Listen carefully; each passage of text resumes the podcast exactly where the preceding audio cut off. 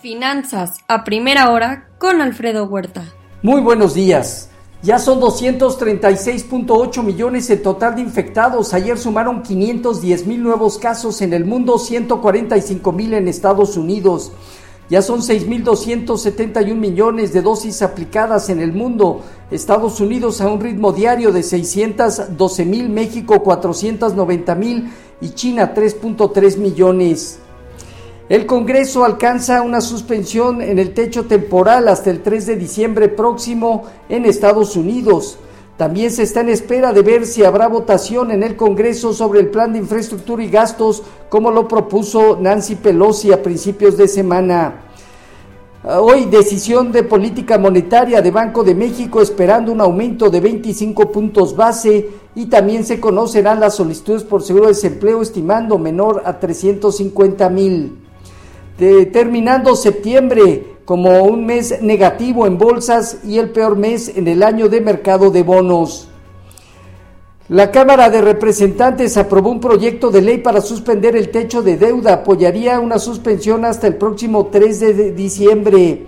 La inflación podría permanecer alta en el 2022 antes de una desaceleración de acuerdo a la Fed. Hoy está a su ritmo más rápido en, 30, en unos 30 años. Problemas en la cadena de suministro podría alargar el intervalo alto de tiempo.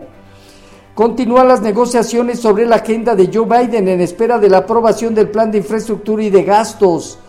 En China, el PMI de servicios recupera nivel de expansión en septiembre, mientras que la manufactura cayó a zona de contracción.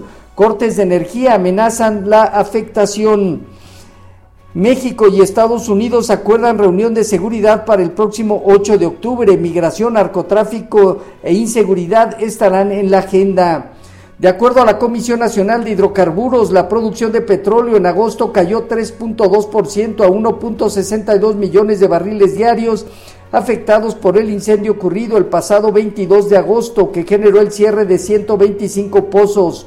Todo esto se deberá ir recuperando durante septiembre. En Asia Pacífico, sesgo ligeramente negativo. China ganó terreno, Hong Kong y Japón a la baja. En Japón ya se conoce el próximo primer ministro. En lo que se refiere a Evergrande, este día tendrá que pagar los 47 y medio millones de dólares que se suman a los 83 y medio millones de dólares. También se anunció lo de la venta de su participación en una unidad, en un eh, banco, con lo cual estaría recuperando alrededor de 1.500 millones de dólares. No se ha mencionado el uso de esos recursos. En Europa, movimientos mixtos más menos 0.5%, negativos Alemania, Italia, el IBEX de España, positivo Francia de manera marginal y el Financial Times de Londres. Hoy finaliza la, la suspensión de dividendos en Europa, en España. BBV confirma el pago de dividendo de 0.08 euros para el próximo 12 de octubre. La inflación en Francia roza su nivel más alto en cifras de estas estacionalizadas en 10 años. Precios de vivienda en Reino Unido aumenta una tasa de dos dígitos por quinto mes consecutivo. En el tema de divisas, hoy un índice dólar que gana terreno y pone en riesgo el movimiento de divisas en los siguientes días el euro perdiendo casi 0.2% por debajo de 1.16 y la, y la libra presenta un avance del 0.2% arriba de 1.34. En materias primas, hoy el petróleo negativo 0.9%, el WTI se acelera un poco en 74.2 dólares, mientras que en metales el oro apenas en terreno positivo en 1725 dólares, al igual que la plata, el cobre pierde 1.7%. Ayer se dieron cierres mixtos en las bolsas de Estados Unidos a un día de concluir el mes de septiembre.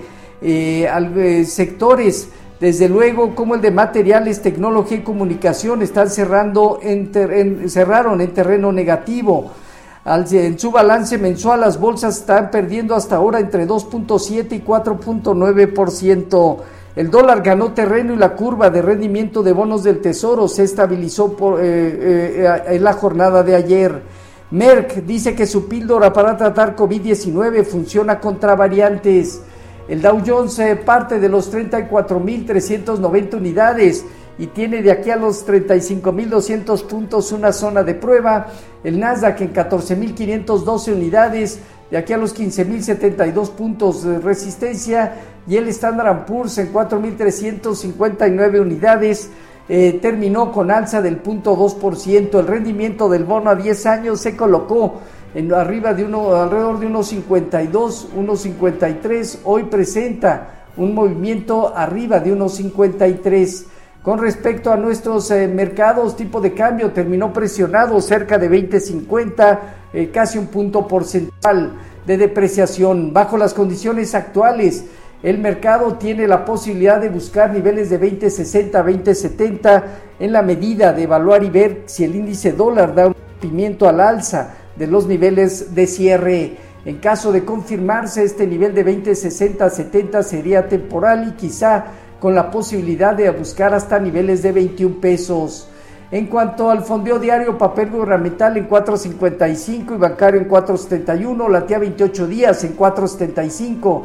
El índice de precios y cotizaciones terminó 0.3% arriba en 51.084 unidades, con una operatividad superior al promedio diario. El principal indicador tiene de 52 a 53.500 puntos zona superior la penetración de niveles alrededor de 50.600 unidades daría pie a, la zona de 41 a 47 mil unidades. En cuanto a la tasa de riesgo, país de México en 216 eh, eh, puntos.